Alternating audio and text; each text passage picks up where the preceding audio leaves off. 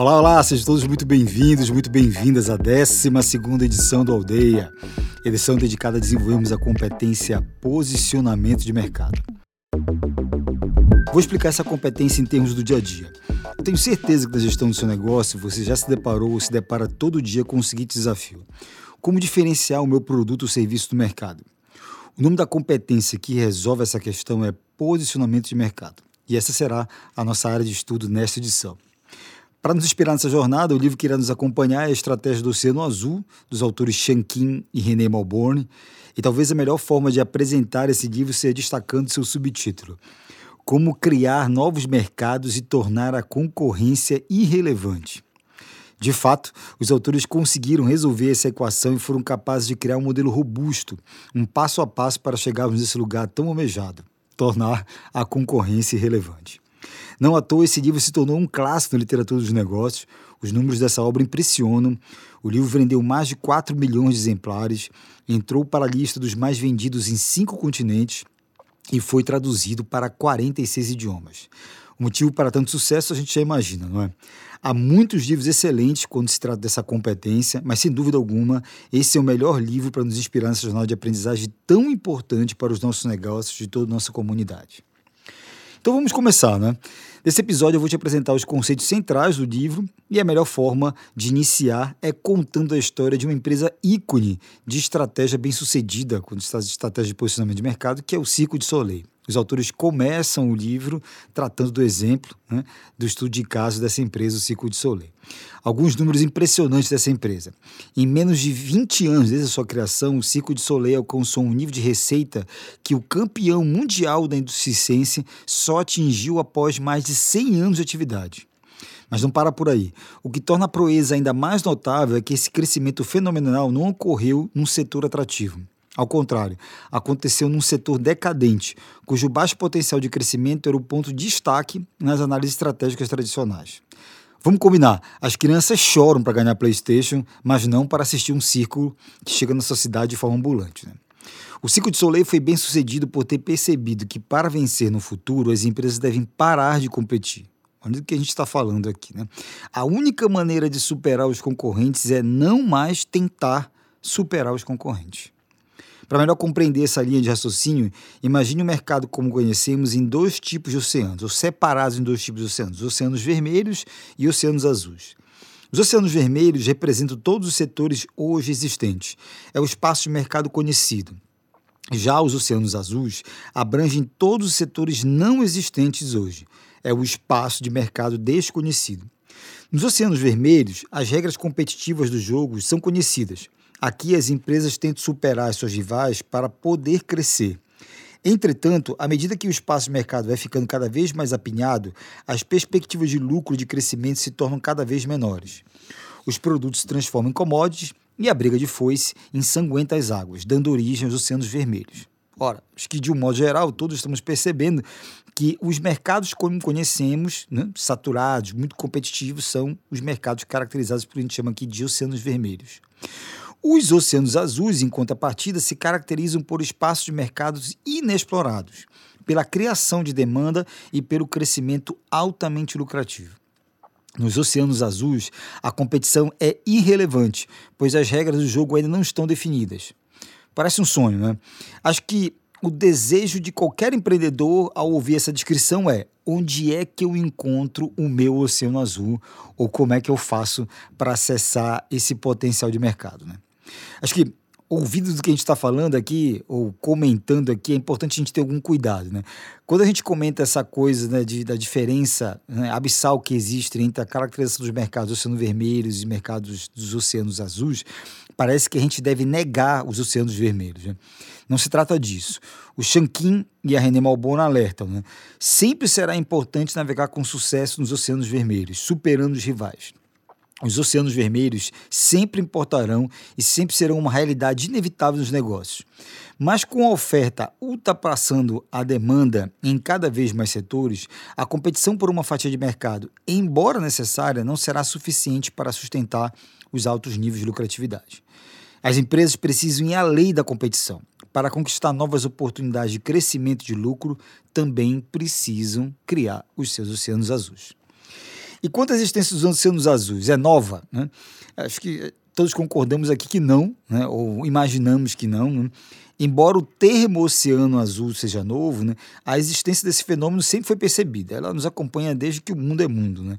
Mas para a gente fazer uma, uma rápida regressão, olhar para trás, né? se a gente olhar para 120 anos atrás, a gente vai conseguir é, ver uma série de setores que hoje são muito fortes, são preponderantes nosso, na nossa economia, mas que não existiam há 120 anos atrás. Né?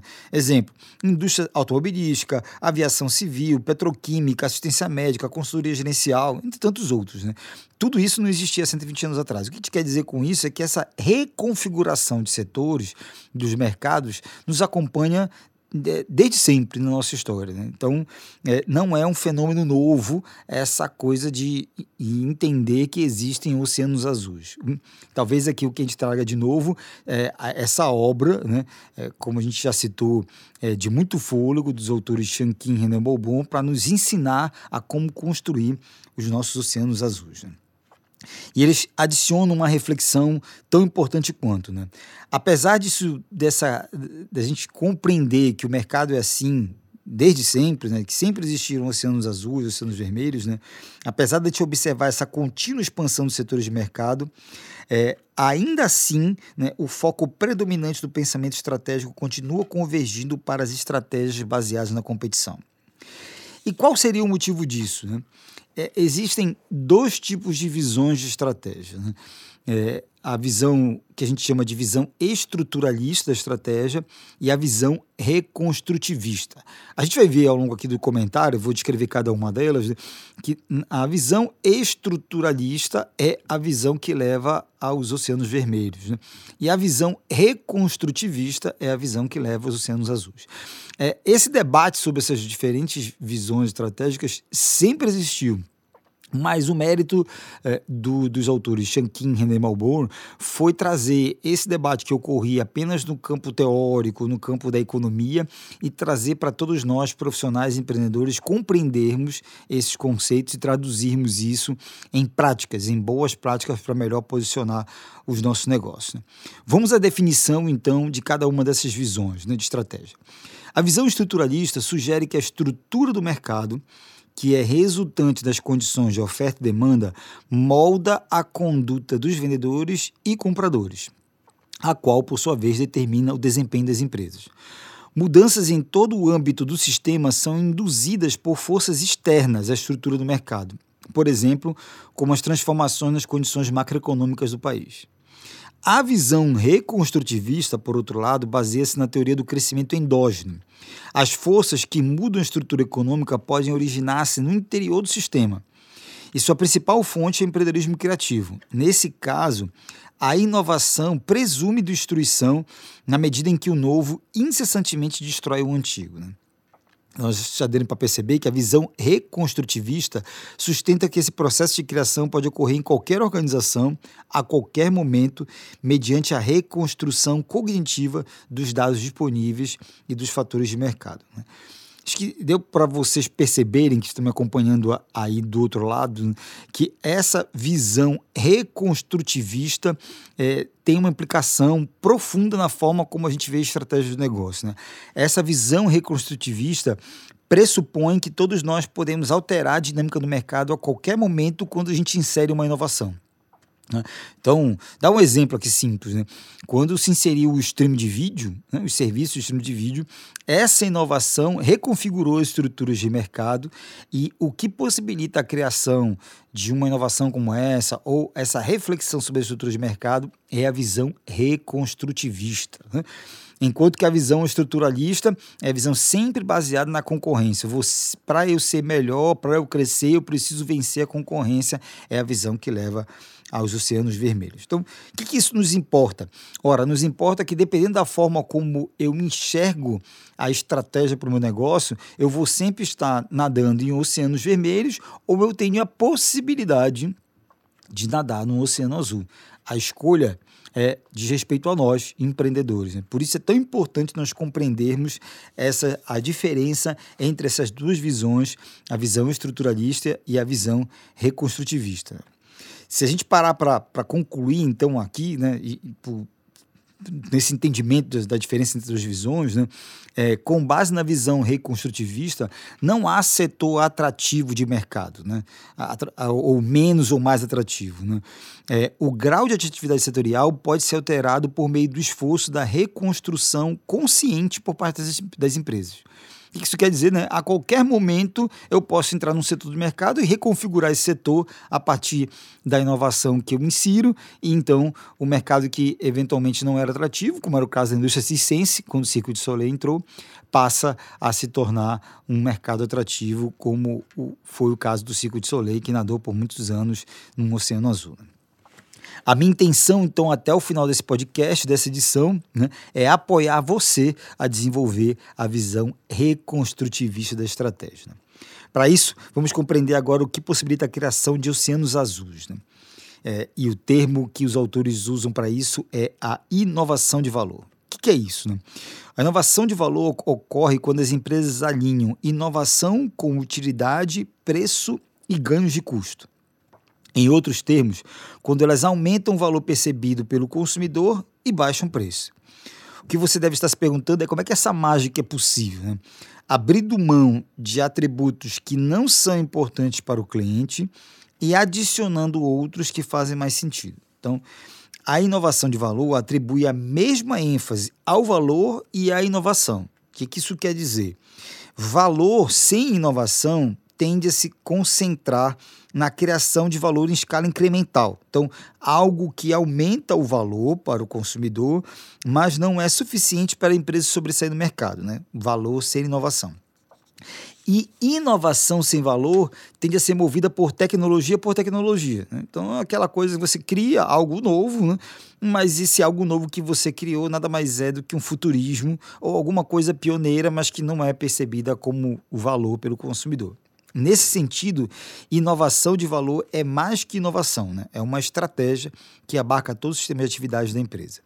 E será objetivo dos próximos episódios desse podcast explicar melhor como alcançar esse lugar, esse lugar de inovação de valor. E como argumento final para vocês embarcarem nessa jornada de aprendizagem da estratégia do Oceano Azul, eu desejo compartilhar com vocês um estudo produzido pelos autores que quantificou o impacto da criação de oceanos azuis sobre os lançamentos de novos negócios em 108 empresas. O que, que, eles, que, que eles fizeram? Então, pegaram esse conjunto de empresas que não é pequeno, né? Mais de 100 empresas, e observaram todos os lançamentos e categorizaram esses lançamentos em lançamentos que são extensões de linhas de produto, então lançamentos para o Oceano Vermelho, né? nada, nada de mais do mesmo né, do que já faço, e inovações né, de valor que caracterizaram como produtos para oceanos azuis. Né? E aí, a partir então desse, de todos os lançamentos dentro dessas 108 empresas, concluíram o seguinte: 86% dos lançamentos foram extensões de linha, ou seja, melhorias incrementais dentro do Oceano Vermelho, dos espaços de mercado já existentes. Né? Esses 86% dos lançamentos, ou seja, quase todos foram para o Oceano Vermelho, representaram 62% da receita total e 39% do lucro das empresas. Agora vamos pegar apenas os 14% restantes dos lançamentos, né? Que foram destinados então à criação de oceanos azuis. Esses apenas 14% dos lançamentos geraram 38% da receita total e, né, acompanhe comigo, 61% do lucro total. Apesar desses números serem impressionantes, eles fazem sentido. Né? Afinal, a lucratividade normalmente se origina de produtos que navegam como únicos no mercado. Né? Interessante, né? Essa visão é, é, a visão que nos interessa como empreendedor, né? Ser capaz de posicionar o nosso produto, o nosso serviço é, dentro dessa, dessa, desculpe a redundância, né? dessa percepção única de valor. Né? É, e é isso que, que nos possibilita a estratégia do Oceano Azul ou implementar a estratégia do Oceano Azul no passo a passo que os autores Shankin e René Balborn é, vão dispor para a gente e e eu vou narrar nos próximos episódios. Né?